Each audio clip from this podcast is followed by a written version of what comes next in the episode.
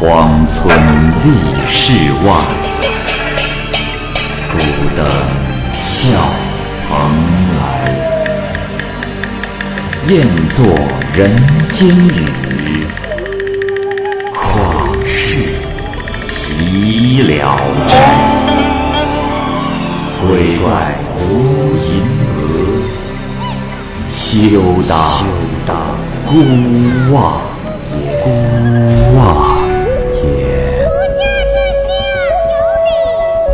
白话《聊斋故事》，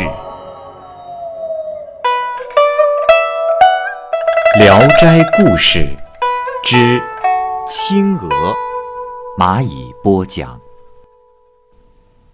霍桓，字匡九，是山西人。父亲曾任县尉，早就去世了。霍桓是小儿子，十分的聪明。十一岁的时候就有了神童的名声，进入县学读书。但是母亲对他太过的宠爱，不让他出家门。十三岁了还分不清叔叔、伯伯、外甥、舅舅。同乡有个武平氏，喜欢道术。进山修炼，不再回家。他有个女儿，名叫青娥，年方十四岁，十分的美丽。小时候偷偷的读父亲的道书，欣赏何仙姑的品性。父亲隐居深山之后，青娥立志不出嫁，她的母亲也无可奈何。一天，霍桓在门外偶然看见了青娥，尽管他少年无知，但对青娥很有好感，只是说不出来。回家后，把心思直接告诉了母亲，让她托媒人去提亲。霍母知道此事不可行，因此也很为难。霍桓心中郁郁不乐，霍母怕儿子不高兴，便托和武家有来往的人尝试着提亲，果然是行不通。霍桓无论干什么，都一直惦念着青娥，却一直无计可施。有一天，正巧有位道士来到门前。手里握着一尺多长的小铲，霍桓接过小铲看了看，说：“啊，道长有礼。这铲子是做什么用的？”道士回答说：“公子啊，这是一种挖药用具，东西虽小，但可挖动坚硬的石头。”霍桓不相信，道士就用铲子砍墙上的石头，那石头立即像豆腐一样的散落了一地。霍桓感到十分的惊奇，十分喜爱那个小铲子。道士笑着说：“哈哈哈哈公子既然喜爱，那就送给公子吧。”霍桓听了大喜，拿出钱来酬谢，道士却不要，然后就走了。霍桓把铲子拿回家后，敲了很多石头砖块，都很容易的铲掉了。他突然想。如果用铲子把墙铲个洞，那不就可以见到青娥了吗？可是他也不知道这样做是犯罪的。夜里打更以后，霍桓跳墙离了家，一直来到武家的门外，打通了两道墙壁，直达正院。见小厢房里还有灯光，便蹲下偷看正在卸妆的青娥。忽然灯熄了，静得没有任何的声音。霍桓于是穿墙而入到室内，这时青娥已经睡着了。霍桓轻轻地脱了鞋，悄悄地上了床，恐怕惊着青娥被赶走，于是蹑手蹑脚地躺在了青娥的被子边儿，微微闻到青娥身上的香气，这心愿也算满足了。但是由于这一夜十分的忙碌，不知不觉的就困倦了，刚一合眼就睡着了。青娥醒来，听见有呼吸的声音，睁眼一看，从墙洞透出了亮光。青娥惊得连忙起身，暗中拨开门栓，轻轻地走出了房门，敲窗户叫醒了仆妇，带上家伙回到青娥的房内。只见一个梳着两只抓髻的少年正在青娥的床上酣睡，仔细的一看，认得是霍桓，于是轻轻地推醒他。霍桓一咕噜坐了起来，两只眼灼灼有神，左看看右看看，似乎并不怎么害怕，只是有些不好意思，一句话也不说。众人骂他是贼，大声的呵斥他，他才哭着说：“你，你们冤枉我，我不是贼，只是因为太喜欢小姐亲娥，所以才来亲近亲近她。”众人又怀疑凿通了好几道墙，不是小孩能干出来的事儿。霍桓说：“小铲子是有神奇功效的，当着大家的面实验，大家惊奇万分，认为。”是神仙所赐给的。众人想将此事报告给夫人，青娥低头考虑。众人看出心，众人看出了青娥的心意，于是说：“啊，小姐，这孩子人品、才学、门第一点都不辱没咱家，倒不如让他先回去，请人来说媒。天亮后啊，就向老夫人先撒个谎，说有贼来了。”怎么样啊？青娥没有回答，大家叫霍桓快快回家去。霍桓索要铲子，众人笑道：“哎呀，这个傻小子还不忘拿走凶器呀！”霍桓偷看枕边，将一只凤钗带走。这件事也被一个小丫鬟看见，急忙告诉了小姐。青娥不管不问。一个年岁大的仆妇拍着霍桓的脖子说。哎呀，不要说他痴呆，这小孩机灵着呢。就拽着他，仍从墙洞出去了。霍桓回到家，不敢把实情告诉母亲，再去请求母亲去武家提亲。霍母不忍心直接的拒绝，只好让媒人为他另寻佳偶。青娥知道了，心中非常的焦急，暗中派了个心腹之人给霍母透了个话。霍母立马笑着前去说媒。这时，武家的一个小丫鬟泄露了那天夜里发生的事情，武夫人觉得受到了辱没而气恼。媒人到来，更是触发了武夫人的怒气，用拐杖叩击着地面，大骂霍桓，并连及其母。媒人吓得赶快逃了回来，报告了当时发生的事情。霍母也生气了，啊！这个不争气的儿子干的事儿，我都一点不知道。当他们躺在一起的时候，为何，为何不将这荡儿淫女一起杀掉？从此以后，霍母每见武家亲戚，就公开的宣扬这件事情。青娥听了后，羞愧的想自杀。武夫人也特别的懊悔，可是。也没有办法禁止霍母到处乱讲。青娥暗中派人委婉的向霍母说明了事情的原委，并且发誓不嫁他人，言语甚为的悲哀恳切。霍母感动了，也就不再乱讲了，但是提亲的事也搁置不谈了。这时，正遇上陕西欧大人来这里当县令，看到了霍桓的文章，很是器重于他。将他调到署衙，极其优待宠信。一天，欧大人问其家世情况，霍桓回答说：“啊，禀大人还没有。”欧大人又仔细的询问其中的缘由，霍桓回答说：“，大人，这话实在是难以启齿啊。从前与故去的武平世家的女儿定下过婚事，但是其中有些误会怨恨。”所以，啊，所以搁置了。欧大人又问：“哦，那么现在还有意愿吗？”霍桓不好意思回答。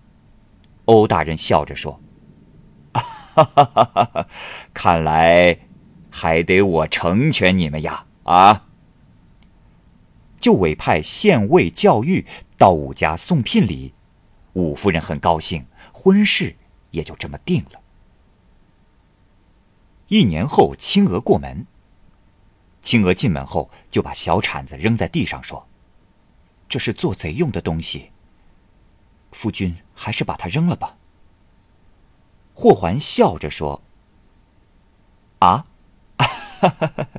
这个呀，千万别扔，这可是咱们的媒人呐，并且一刻不离的珍藏在身上。”青娥善良温柔，却沉默寡言，一天中除了早中晚三次问候婆婆外，其余的时间都闭门静坐，家事也不太过问。婆婆如果因为婚丧之事到亲朋好友家去，这时青娥才事事都管，并且每件事情都能管得井井有条。一年后，青娥生下了一个孩子，名叫孟仙，照料孩子的事情全部交给了乳娘保姆。青娥对孩子也没有特别的喜爱。三四年后，青娥突然对霍桓说：“夫君，我们恩爱的缘分，至今已经八载。现在，离别的日子长，相见的日子短，将怎么办呢？”霍桓吃惊的询问是怎么回事，青娥只是默不出声。只见她仔细的打扮了一番，拜见了婆婆，回到了自己的房中。霍桓追进屋去问她，只见她已经躺在床上气绝身亡。霍氏母子万分的悲痛，买了一口好棺材，把青娥给埋葬了。霍母年迈体衰，常常抱着孩子想念儿媳妇儿，悲伤的肝胆俱裂，因此也得了病，卧床不起。霍母不想吃东西，有时只想喝点鱼汤，可是附近没有鱼，只能到百里外面去买。而当时仆人和马车都在外面没有回来，霍桓先天孝顺，急不可待，就带着钱独自上了路，昼夜不停的赶路。回家的途中已经是傍晚了，他的两脚有些毛病，走路歪拐，而且走不了远路。后来。过来一个老头，问道：“哎呦，公子，这脚上大概磨出泡来了吧？”霍桓连连答应，老头便拉他坐下来，敲石取火，撒药给霍桓熏脚，熏完后再让他走走看。霍桓顿时感到疼痛全无，步伐还很矫健。霍桓再次表示感谢，老头问道。呵呵呵，呃，没事儿就好啊。呃，是什么事儿这样赶得急不可待呀？霍桓说是为了治母亲的病，还讲述了事情的经过。老头问：“哦，原来如此。呃，只是公子为什么不再娶一个呢？”霍桓说：“哎，不瞒恩公，一直没有合适的。”老头遥指着山村说：“呃，我认识一个好女孩，如果你能跟我一块去，我就给你做媒吧。”霍桓因为母亲生病，在家等着吃鱼，暂时没有时间。老头向他拱拱手，约他以后来山村，只要打听老王就行。说完，就告别而去了。霍桓回到家中，做好鱼给母亲吃。母亲吃后，过了几天，病就好了。霍桓于是带着仆人骑着马去寻找老头。来到与老头分手的地方，却找不到那个要去的村庄了。彷徨了好长时间，夕阳渐渐的西下。山谷地势复杂，又看不到远处，于是就与仆人分头上山去找村落。但是山路崎岖，不能骑马。只好徒步行走。这时天气已被暮色笼罩，四下回望也找不到村落。刚要下山，这时又迷路了。霍桓心中烦躁的像火烧一样。正是祸不单行，在荒草间找路之时，昏暗中却又掉下了峭壁悬崖。幸好啊，峭壁的数尺下面有一个突出的石台，霍桓就掉在了石台上面。石台仅能容身，下面又是深不可测。霍桓害怕极了，一点都不敢动。庆幸的是，这崖边有小树护着，如同栏杆似的。霍桓环顾四周，发现脚边有个小洞，心中窃喜，就贴着石壁进了洞。这时心才稳定了下来，盼望着天亮了就可以呼救。没过多久。洞中有亮光传来，霍桓一步一步的向亮处走去。走了约三四里，忽然看到房舍，没有灯火，但亮堂堂的，如同白天一样。从屋中走出一美女，霍桓一看，呀，这不是青娥吗？青娥见到了霍桓，吃惊地说：“郎君，啊，郎君怎么来到这儿了？”霍桓没顾得上说话，握着青娥的手，伤心的呜咽。青娥安慰他，这才止住，又问了婆婆和儿子的情况。霍桓把家中艰难的情况说了，青娥的心中也很难过。霍桓问：“娘子，我是在做梦吧？你死了一年多了，这里大概是阴间吧？”青娥说：“郎君。”这里是仙府，郎君如今来了，也是有仙缘呐。说完，就带着他去见父亲。只见一位长胡子老头坐在屋里，霍桓赶紧上前去拜见。青娥说：“父亲，霍郎来了。”老头惊讶起身，握着霍桓的手谈说家常，说：“哦，太好了，女婿如今来了。”应当留在这里。霍桓辉说：“为了回去照顾母亲，不能留在这儿。”老岳父又说：“嗯，这我也知道，只是三四天，又有什么大碍呢？”于是摆上酒菜招待霍桓，又让丫鬟在西屋铺床，放上锦缎被褥。霍桓吃完饭后回到屋内，叫青娥同眠。青娥拒绝说：“郎君。”这里是什么地方？怎么能允许这种轻慢的行为？霍桓抓住她的手不放。窗外丫鬟们痴痴的笑，青娥更加的羞愧。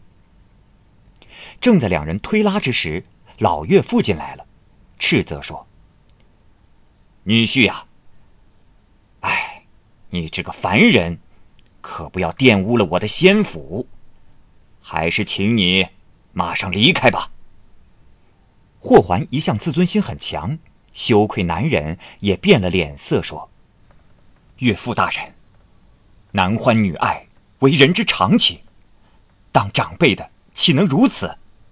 恕小婿实难从命。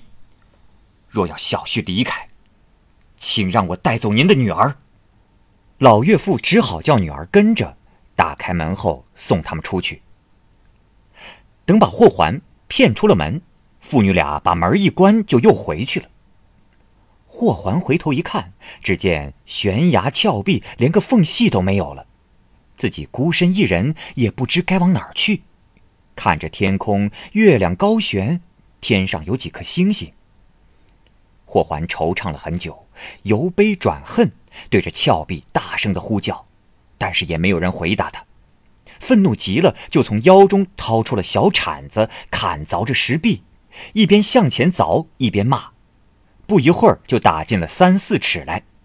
这时隐隐的听到岳父在说：“哎呀，真是孽障啊！”霍桓进一步用力开凿，忽然洞底打开了两扇门，岳父将青娥推了出来，说：“哎呀，罢了，去吧，去吧。”峭壁又合上了。青娥抱怨说。郎君，既然爱我，娶我为妻，怎么能这样对待老丈人呢？这是哪里的老道士给了你这般的凶器，纠缠不清？霍桓得到了青娥，不再有任何其他的想法，只是发愁回路艰险，难以到家。这时，青娥折了两根树枝，每人骑上了一根，树枝立刻变成了高头大马，连走带跑，一会儿就到家了。这时他已经离家有整整七天了。之前，霍桓让仆人兵分两路，仆人找不到霍桓，回家告诉了霍母。霍母派人到山中四处的搜寻，一点踪迹都没有。正在忧虑焦急的时候，听说儿子已归，连忙出来迎接。抬头却看见了青娥，几乎吓死。霍桓把事情的经过略述了一遍。霍母十分的愉快，感到很欣慰。青娥因为自己死而复生的事，怕别人知道，产生了害怕，就请求搬家，霍母也同意了。正巧霍家还有一处房宅，选了个日子就搬过去了，人们也不知道。他们一起又共同生活了十八年，生了个女儿，与同县的李家结亲。后来霍母去世了，青娥对霍桓说：“我们家的茅田里，有一只野鸡孵着八个蛋，可以用那块地来将母亲葬入。你们父子可扶灵回去安葬，儿子已经成人，应在那里守墓，不必回家。”霍桓听从了妻子的话，安葬完母亲，就独自返回了。一个月后。儿子回到家里探望父母，父母都没在家。问老仆人，则说安葬完老夫人后还没有回来。儿子孟仙心知定是有奇异的事情发生在父母身上，稍稍有些惆怅。孟仙因为文笔好而闻名于外，但是科考却不是很顺利，年到四十仍不中第。后来以拔贡的身份参加顺天府的考试。遇到考场中同一号舍的一个考生，大约十七八岁，神采俊逸，孟仙很是喜欢他。再看他的试卷，名叫霍仲仙。孟仙惊奇地睁大了眼睛，向他讲述了自己的姓名。霍仲仙也十分的奇异，就问孟仙是什么地方人。孟仙都告诉了他。霍仲仙高兴地说：“哎呀，小弟进京时，父亲嘱咐说。”如果在考场上遇到山西姓霍的，那就是一家人要相互帮助。现在果然如此，只是至今我也没搞明白咱俩的名字为何如此相似。孟仙就询问了霍仲仙父母的姓名，听后吃惊地说：“哈哈哈哈原来我们是亲生兄弟呀！”